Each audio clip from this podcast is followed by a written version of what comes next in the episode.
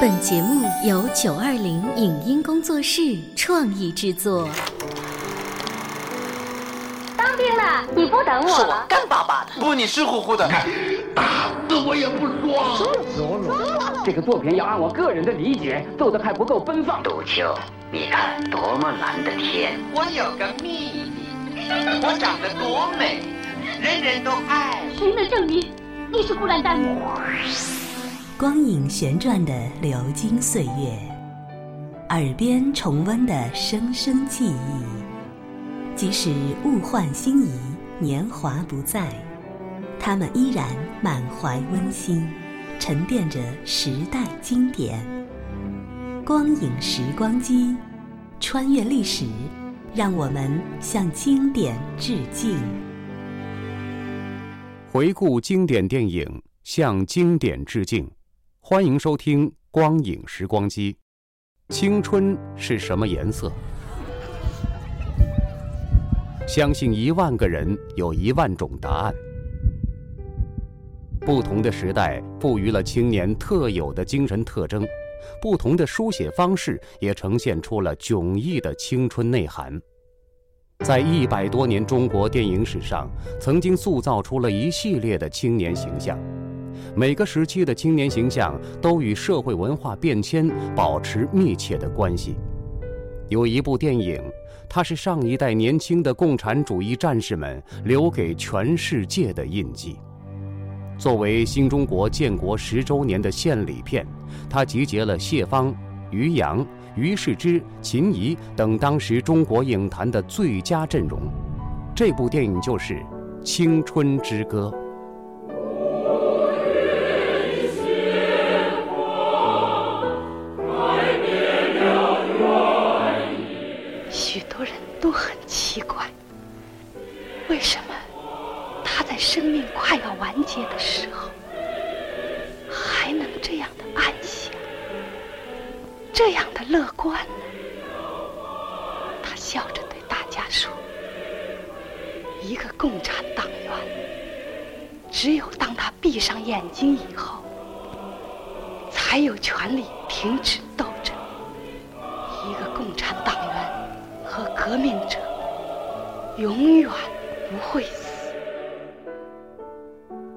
本期的光影时光机，请您继续欣赏上映于一九五九年的经典国产电影《青春之歌》的录音剪辑。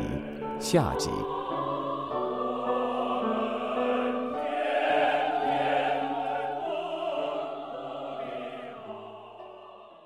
这一天，又是天傍亮的时候。林道静走回家。道静，你到底安的什么心呢？你白天出去，晚上一夜一夜的在外边，你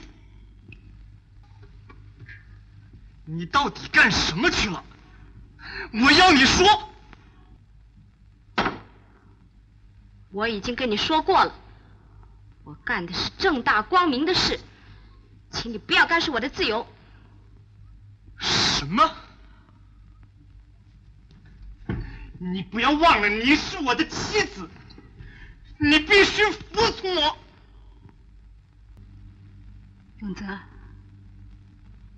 你知道我们在思想上已经有了多么大的分歧，这使你和我都很痛苦。我们都还年轻。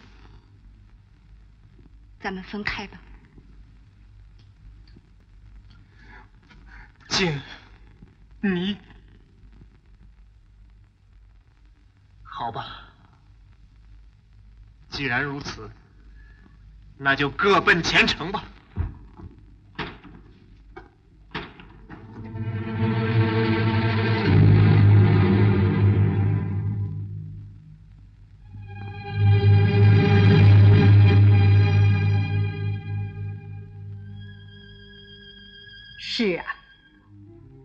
早就走上了不同的道路，选择了不同的前程。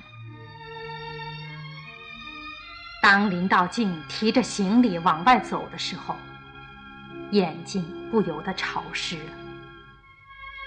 但是，他很快忍住了眼泪，尽管感情的波涛不断在翻腾，步子还是越迈越坚定。这时候，太阳升了起来，林道静迎着阳光，脚步迈得更大了。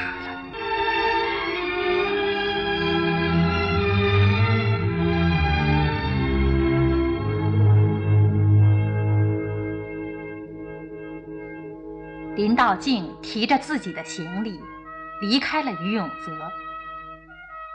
一路走着。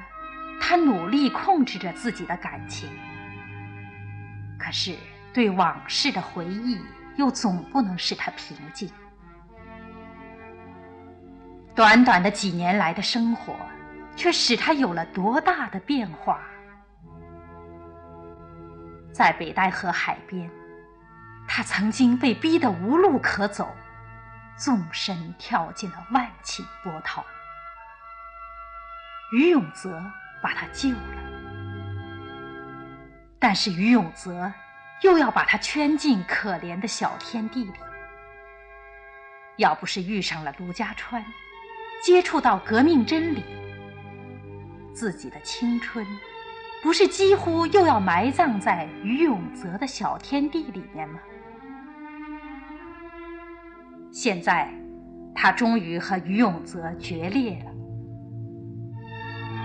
不必悔恨，更不会留恋。要去找党的组织，去找革命的道路。他不由得又想到这几天夜里自己寄出去和贴出去的宣传标语，脸上禁不住浮起了笑容。林道静先来找老同学王小燕，把他离开于永泽的事情。告诉了他的这个好朋友。离开老于，你一点都不难过吗？我难过的是我错认了这么一个人。陆家川有消息吗？哎，小林，你知道吗？前几天我们学校里好多人都收到了共产党的传单，还有人呐把它贴在布告栏上，全校都轰动了，连蒋梦麟校长都慌了。真的，嗯。小叶，小林，小林，你怎么了？小叶，你知道吗？那些传单都是我寄的。啊？你参加共产党了？我还不配呢。小林，我不懂，这些传单有什么用呢？怎么没用？你们校长不是都慌了吗？小燕，我走了。哎，小林，你到哪儿去呢？我要去找一个人。世界上能有什么事情比为革命事业出力更甜美呢？你看，林道静激动的脸都涨得红红的了。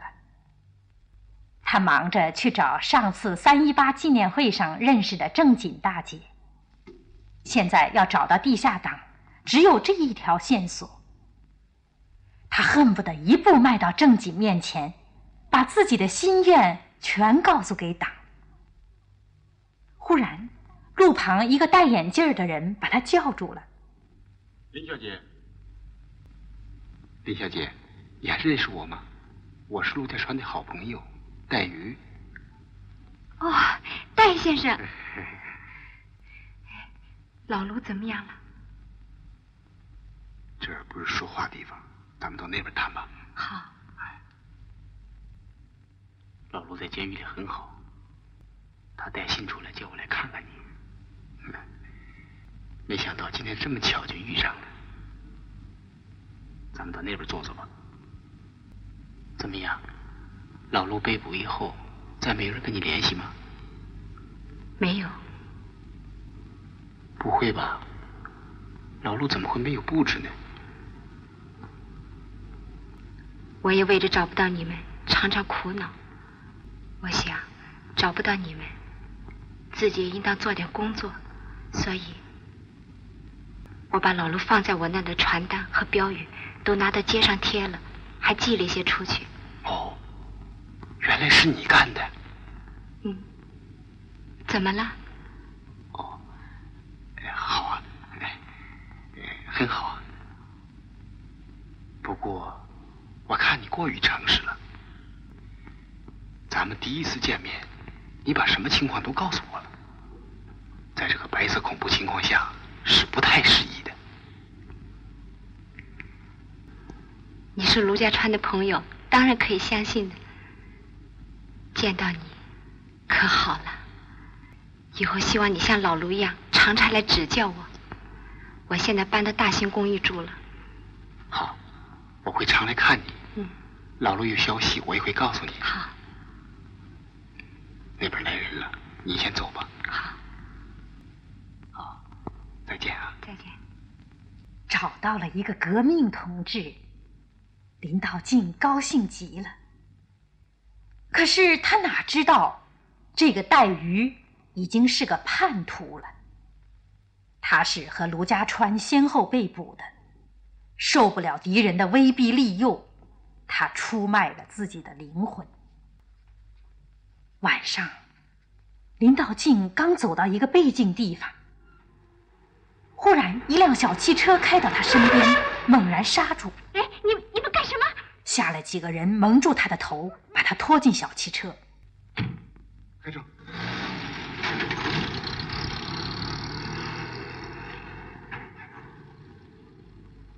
林道静被捕了，他站在牢房的铁窗下面，不住的想：等着迎接那最后的时刻吧。严重的考验就摆在面前了。但是两天以后，忽然又把他释放了。林道静回到大兴公寓，推开自己的屋门。一个穿西服的人坐在他的床上。林小姐，这正是过去要娶她做姨太太的那个国民党党部委员胡梦安。两年多不见了，特来拜访。你来找我干什么？林小姐受惊了，特来慰问。有什么事情直说吧。为什么抓我又放了我？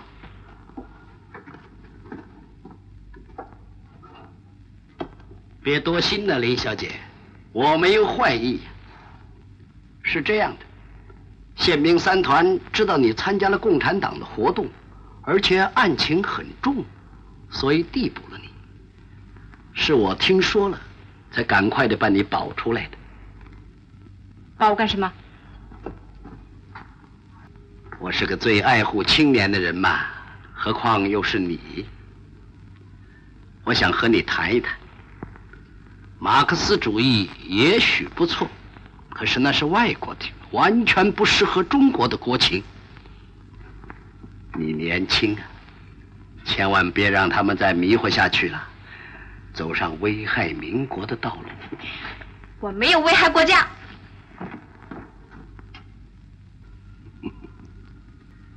那街上许多共产党的标语是谁贴的？许多学校的传单又是谁寄的？是我贴的，我寄的。怎么样？反对你们无耻卖国，就是危害国家吗？好吧，林小姐，今天的话就说到这儿吧。不过我还要关照你。宪兵三团蒋孝先是蒋委员长的侄子，可不大好惹呀。我知道你现在是一个人，经济上有些困难吧？这个你先用。林道静一手打飞了胡梦安递过来的钱。嗯，好心救你，死不悔悟。好吧。限你三天，三天之后再不悔过，那就别怪我胡某无情了。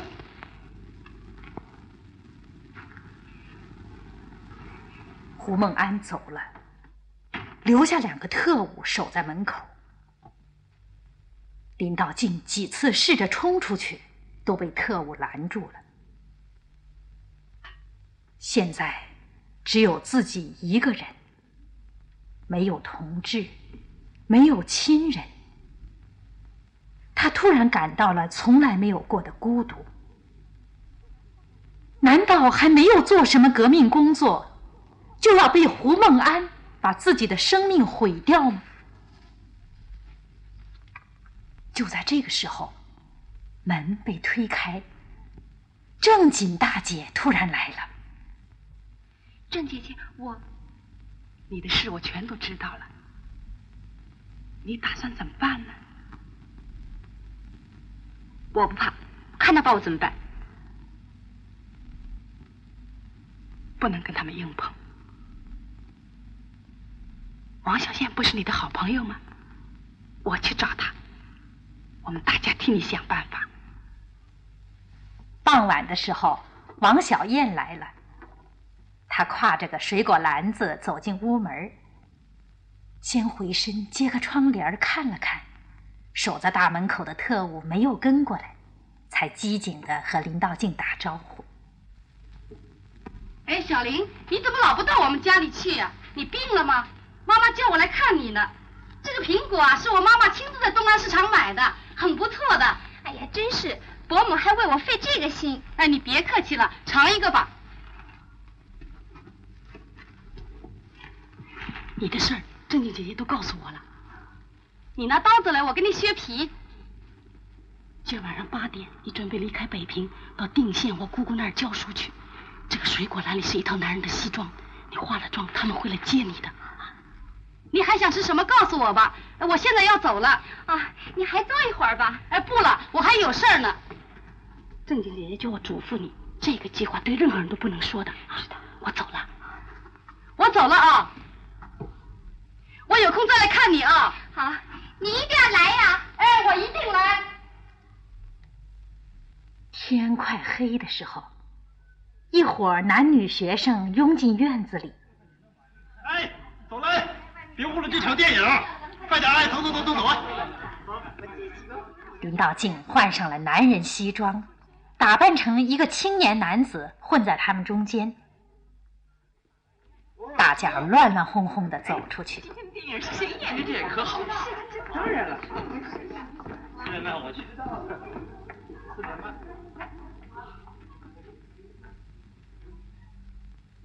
这样，果然混过了特务的耳目，林道静逃走了。他来到定县一个小学校教书，在这儿，他只能借讲课的机会向小学生做一些革命宣传。他总感觉生活里缺少着什么重要的东西，一直盼望着地下党组织派人来联系。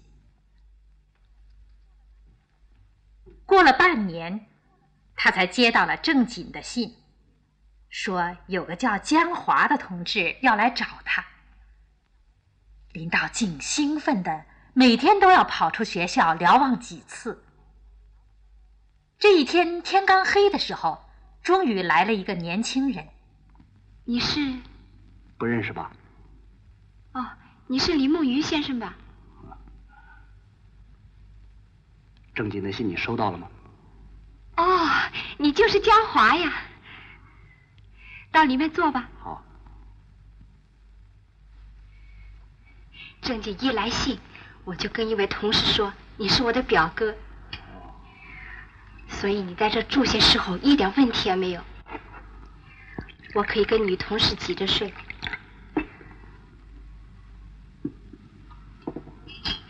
老李，哎，叫我表哥呀，要装到底，可不能露马脚。正经姐姐把你介绍来，可太好了。希望你像老卢一样，拿我当自己人。以后要多帮助我。在农村里教书，老是钻在书里可不行啊。你平常跟周围的农民接近吗？接近他们，比我一个人来帮助你还有用，是吧？我不了解农村，在这儿一点用处也没有，所以我常想回北平去，在那儿，也许还可以做点革命工作。要工作。什么地方都有工作做，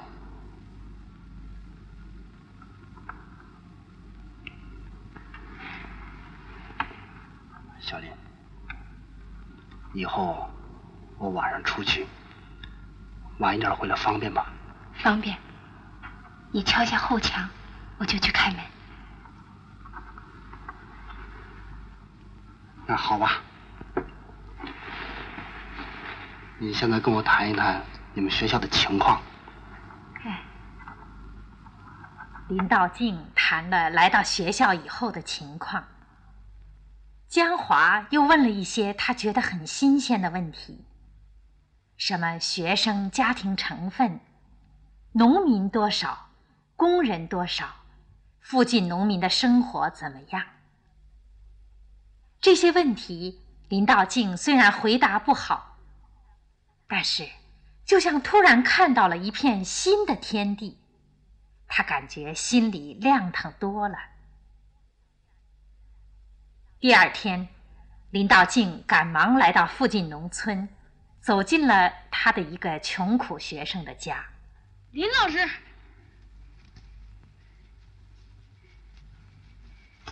爷爷，林老师啊，林老师啊，哎别笑话呀。啊你看，连个坐的地方都没有。哦，他爹死的时候，买棺材借东家的钱，追得紧呐。哎呀，我只好让他给人家放牛顶账啊。孩子真想念书啊，晚上点不起灯，在月亮底下念到。半夜半夜的，哎，有什么办法啊？爷爷，我饿了。啊，我妹妹，孩子生病，吃不起药啊。我不吃药，我要吃饭，我要吃饭。哦，好，好，好，好，你等等啊，爷爷给你。爷爷给你盛去啊！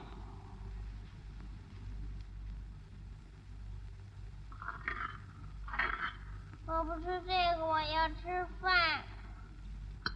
林道静看着这一家人，眼睛一阵发酸。他把自己口袋里的钱全塞给老汉，转身跑出去。半路上。忽然，又是一件叫人气愤的事情被他碰上了。打你呢！打你呢！你住手！就打！打了你了！打了你了！你住手！怎么了？你干嘛打人？他割了我的麦子，我不打他。哎呀，老天爷呀！这这是我的麦子，这这是你欠我的钱。我欠你的钱，我已经把西头那二亩青苗抵给你了。这这是我自己留下活命的麦子，吴老爷。二亩青苗的不够。我不容许你这样残酷的欺压、剥削农民。你不要狗咬耗子，多管闲事。你再敢割我的麦子，我扒了你的房子，砸了你的锅。把那镰刀拿走。哎，这是我的镰刀，这是我的镰刀。哎呀，这是我的镰刀，吴老爷，吴老爷还给我镰刀吧，吴老爷。眼见的这些事情，深深刺痛着林道静的心。接连几天，他走这个茅屋，进那个矮房，那些贫苦农民说的话，深深的印在林道静的心上。他怀着不平常的心情。在日记上写下自己的感想。当我的眼光落到农民身上的时候，我才真正体会到老姜所说的，中国革命的基本问题是农民问题。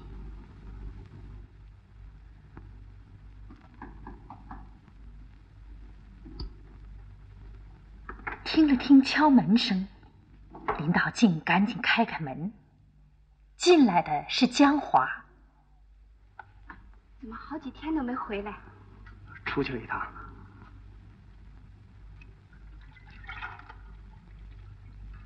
怎么？你同事问过我吗？没有。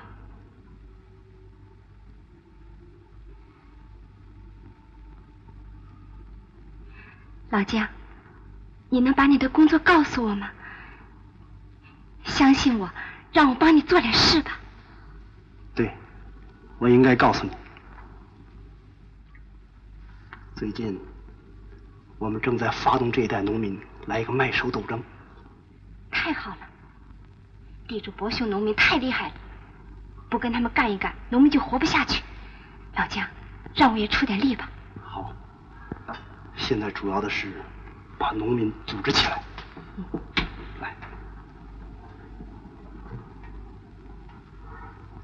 今天晚上，请你办一件事情。别老请啊请啊，你快说吧。你现在到大陈庄去一趟，找陈兴和王老六。这两个人你认识吗？认得。好，让他们约个地点跟我见面。好，我就去。对，二十里啊。不要紧。最好天亮以前赶回来。你睡吧，我天亮以前一定回来。